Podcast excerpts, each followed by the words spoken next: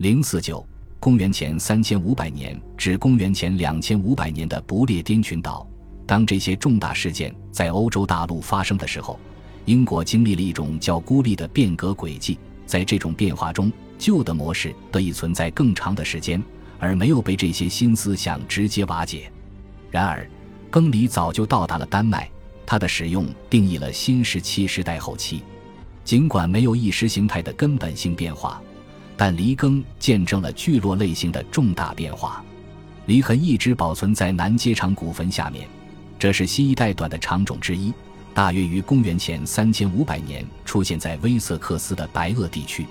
聚落当时以更大、更稳定的家庭场所的形式存在，不再局限于这种富含黄土的钙质土壤区，并且开始在泰晤士河等主要河流的布满砾石的河流阶地上更广泛的扩张。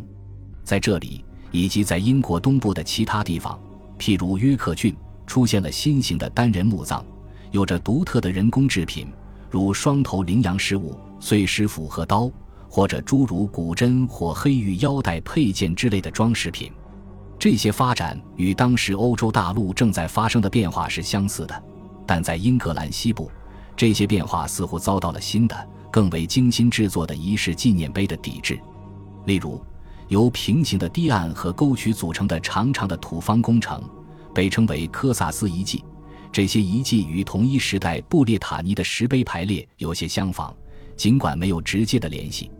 直接冲突的迹象在英格兰西南部很明显，在那里，像汉布尔登山和克里克利山这样的位于小山顶的礼仪场所都构筑了防御工事，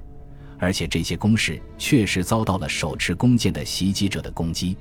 在英国北部和爱尔兰，当地的圆形通道墓数量剧增，而且在爱尔兰。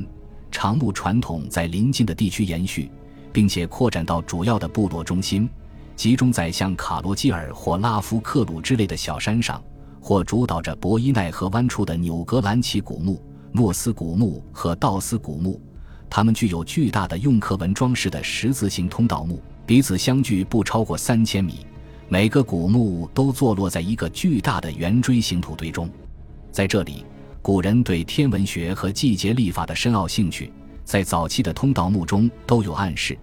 这在墓道旁边的石头上所雕刻的日晷和通道的感光顺序中变得明确起来。在冬至，太阳初升，阳光直照进通道里，照亮了远处墓室中的雕刻。加弗里尼建立后的五百年，巨石艺术和建筑学在欧洲的最西部达到了另一个巅峰，那里没有受到欧洲大陆冲突的影响。在爱尔兰的其他地区，长木的传统盛行，人们付出了同等的努力去建造长长的牧场墙，以保护在贝西格伦纳拉附近梅奥郡的肥沃牧场。他们后来被保存在那里的泥炭沉积层中。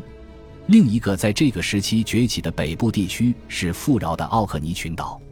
他们最初是在公元前三千五百年左右由使用耕犁的农民和渔民将其开拓为殖民地的。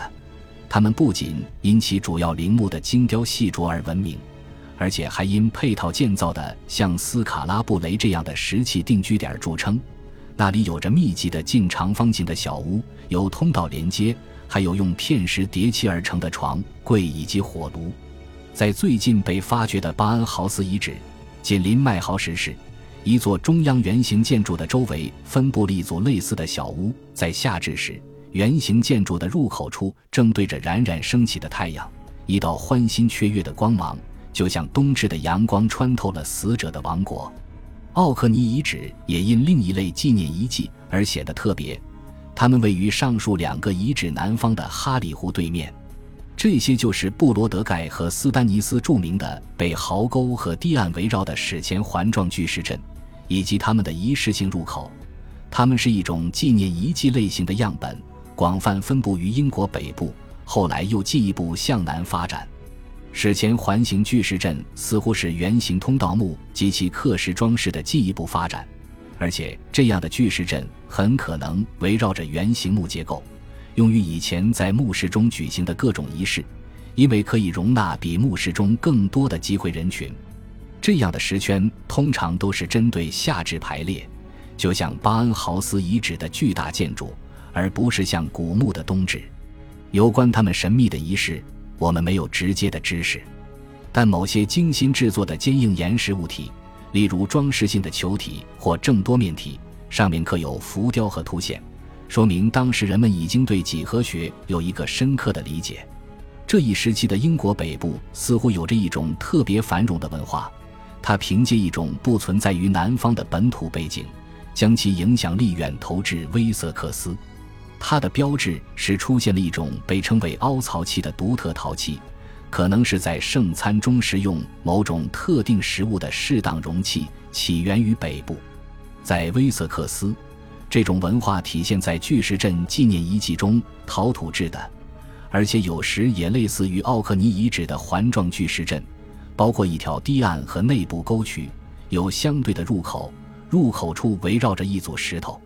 希尔伯里山附近的巨大土丘与北部同样巨大的通道墓的形制相仿。在杜林顿墙，一堵环形的有堤岸和环好的围墙环绕着一座大型的原木建筑。而在附近的巨石阵，即是这个文化序列中最后的纪念遗迹。时间约在公元前两千年，这座巨石阵的直立石柱和煤石紧密相连，构成圆圈，复制了幕墙和圈梁的建筑结构。当然，这座宏伟的纪念遗迹恰好与精确定位的夏至日出生的太阳处在同一条线上，因此，英格兰最著名的史前纪念碑保留了与最早的北方农民有关的立法仪式的相似之处。甚至可能与他们在欧洲黄昏边缘的中石器时代的祖先有关。本集播放完毕，感谢您的收听，喜欢请订阅加关注，主页有更多精彩内容。